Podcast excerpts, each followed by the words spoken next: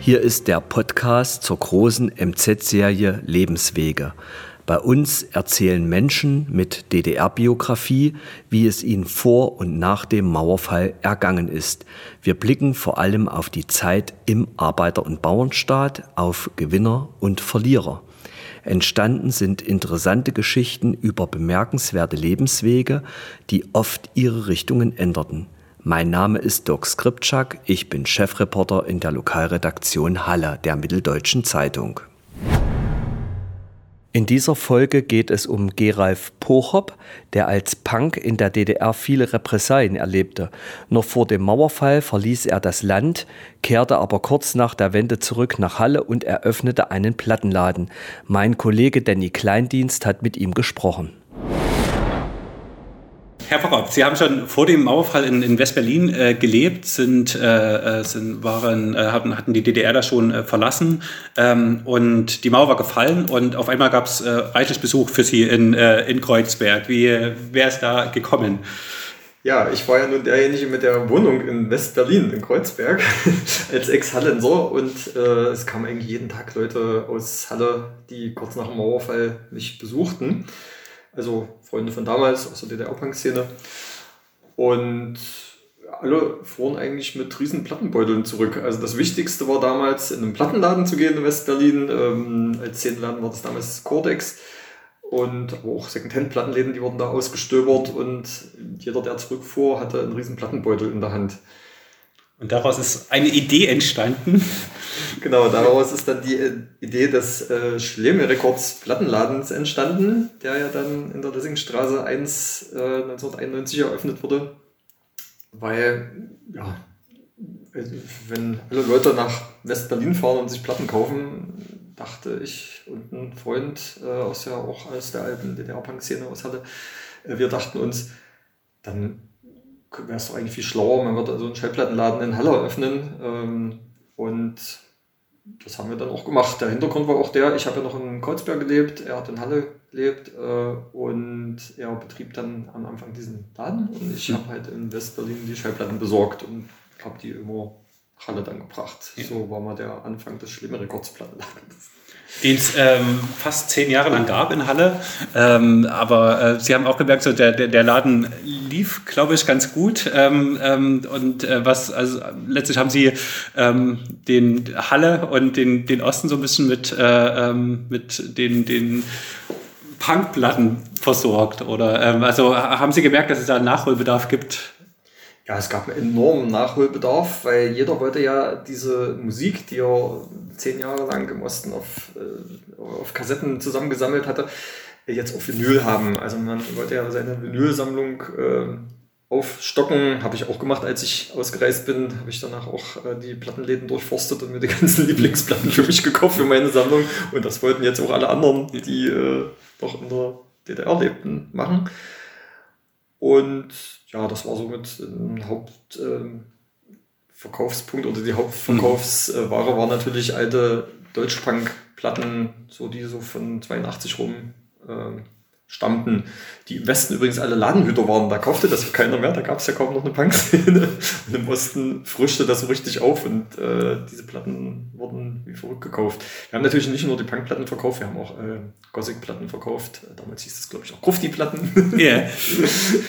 und sowas, also so subkulturelle Sachen. Aber die Punkplatten waren, glaube ich, schon gerade am Anfang die Haupt- Verkaufsware klingt yeah. jetzt so blöd. Also wir haben einfach unsere Lieblingsplatten dort gekauft yeah. und äh, wussten natürlich genau, was wir hören oder was, was gesammelt wird. Und weil wir ja selbst Vinylsammler waren.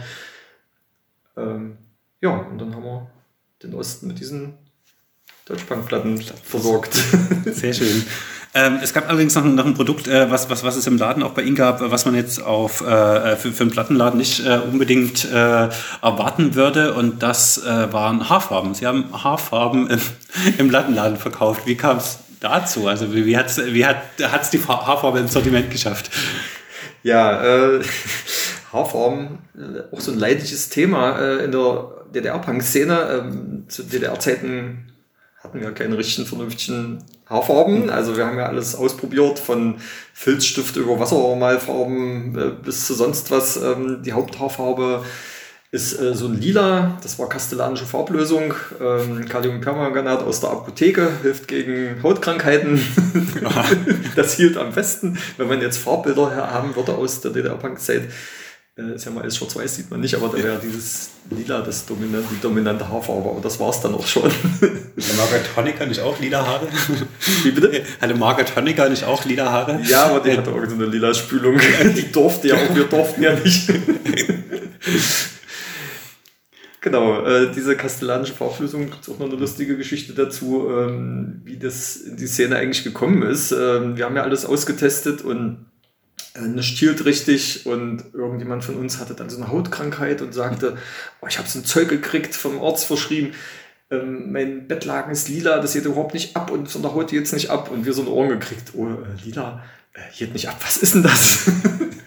ja, und das war dann Kaliumpermanganat aus der Apotheke. Und danach war das überall, wo es eine Punkszene gab, im Osten ausverkauft, das Zeug. Okay, also so hat, hat man sich in, in der DDR dann beholfen ähm, und ähm, die, die, die Haare gefärbt. Aber auch die, ähm, auch im Plattenladen sozusagen sind die, sind die Farben, glaube ich, ganz gut angekommen, oder? Genau, und dann kam äh, ja die Wende und die äh, Westler oder die ähm, westlichen Punks aus westlichen Ländern hatten ja viel buntere Haare als wir und dann haben wir natürlich geguckt, was ist das für Zeugs, äh, haben das dann natürlich auch nur in Westläden, in westdeutschen Städten kaufen können. Und wir wollten das auch nach Halle holen. Das war damals überhaupt nicht einfach. Jetzt kann man ja solche Haarfarben überall kaufen, ne? beim Friseur, in der Apotheke, was weiß ich, wo überall. Damals ging das nicht. Also es, wir haben auch ewig nicht rausbekommen. Äh, es hat, glaube ich, ein, zwei Jahre gedauert, bis wir rausbekommen haben, wo kriegen wir diese Haarfarben her. Die kamen ja aus England und es gab damals einen Vertrieb, das Mensch, der das unter sich hatte, diese Aufteilung und da ranzukommen, wer das ist. Also das war echt äh, in Zeiten ohne Internet und yeah. ohne Telefon damals noch. äh, das war echt schwierig. Irgendwann hatten wir es raus und dann gab es wohl in der Ex-DDR äh, nur drei Läden, die Haarfarben verkauften. Das war halt in Ostberlin einer, also die Fobo Records, äh, dann in Erfurt gab es noch einen und ja, das heißt, selbst in Leipzig gab es keinen Laden, der sowas verkaufte. Also es waren ja. übrigens alles 30 Schallplattenläden, so, wo es diese Haarfarben zu kaufen gab. Und wir, ähm, wir haben, glaube ich, so ein Drittel der DDR mit Haarfarben versorgt. Das war, also wir hatten oft viel mehr Umsätze durch Haarfarben als durch, durch Schallplatten. Weil gerade wenn die Punks, die, also oder die Subkulturszene wuchs ja in dieser Zeit auch enorm, Anfang der 90er äh, in allen ostdeutschen Städten.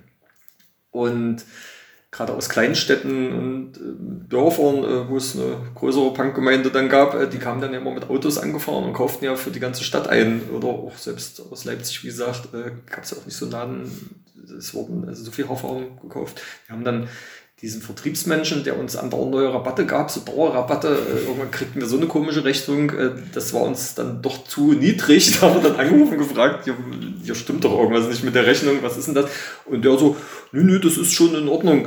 Äh, ihr gehört zu den führenden äh, Haarverkauf, Haarfar ihr gehört zu den führenden Haarfarbenverkaufsläden in ganz Deutschland. Und wenn der mal in unseren Laden gekommen wäre, das war ja nur so eine alte, abgefragte, umgebaute Wohnung und gewusst hätte, dass wir jetzt in diesem Laden die führenden Verkaufs, äh, die führende Haarfarbenverkaufsbude waren, hätte sich, glaube ich, äh, dem wäre, glaube ich, auch das Weltbild zerstört worden, ja. was er vorher hatte von solchen Läden, wo es sowas gibt. Ja, sehr schön. Aber zeigt ja auch, also letztlich, dass es ähm, ähm, sowohl was, die, was den Haarfarbenabsatz äh, angeht, als auch was, den, was, den, was, was die Nachfrage nach Platten, ähm, äh, Punkplatten und oder Grufti-Platten letztlich auch angeht, dass ähm, ähm, Punk in der DDR mit der Wende nicht, nicht tot war, sondern dass es eigentlich erstmal ähm, fröhlich weiterging, oder? Kann man das so sagen? Ja, naja, es, stand ja, es entstand ja dann dieser rechtsfreie Raum und mhm. ähm, überall wurden Häuser besetzt und ähm, immer mehr Schwarzkneipen und Schwarzcafés entstanden, auch legale oder illegale. Ja. Man hat das ja damals gar nicht kapiert, was es für Anmeldungen geben müsste oder ja. nicht. Also ich glaube, das war fast alles so schwarz, was dann damals da existierte. Ähm, und ja, auch natürlich diese subkulturellen Konzerte wurden ja immer mehr. Vorher war das ja in Kirchen, vorher war das ja nur in Kirchen möglich. Mhm. Und plötzlich hatten wir ja die Welt stand ja offen für uns. Äh, ich kann mich erinnern, Zusammenrottung hat mal in der Bergschenke gespielt, in der Bergschenke. Ja. Wieso passt das nicht zusammen? naja, so als, als äh, Traditionsgaststätte, ich weiß nicht, ich, kann mir, ich könnte mir jetzt nicht vorstellen, dass da jetzt nochmal Zusammenrottung ähm, in der Bergschenke spielt. Damals hatten wir so angefragt und es ging. Also da, da war ja alles möglich. Also das, ja. Äh, Ah, die haben dann auch nur einmal gespielt da, oder? Die haben nur einmal da gespielt, ja. Aber äh, genau, wie gesagt, die, die Szene wurde halt immer größer und auch die Konzertdichte und, und ja. auch die Bands wurden ja immer mehr und überall gab es Konzerte und äh, auch diese, diese Festivals zum Beispiel, vorher war das, wie gesagt, in Kirchen, das waren ja auch immer nicht zu viele Menschen Anfang Mitte der 90er waren ja da jetzt 4.000, 5.000 Leute und es gab ja nicht mal richtig Flyer für die Konzerte. Also das, das war ja so ein Eigenlauf damals. In Halle, wenn man ein Konzert machte, kann ich mich erinnern, wenn so Bands wie KVD oder Müllstation oder so als aus der alten DDR-Punk-Szene gespielt haben, äh, da kamen immer 400 Leute mindestens, ohne dass du überhaupt Werbung gemacht hast. Das war so. Allein durchs Rumsprechen. Sehr, so. Ja, durchs ja. Rumsprechen. Das war schon eine sehr spannende Aufbruchszeit mhm. auch damals. Ja. Mhm. Alle Folgen der Lebenswege-Serie finden Sie im Internet unter mz.de-lebenswege. Hast du das gelesen? Mitteldeutsche Zeitung.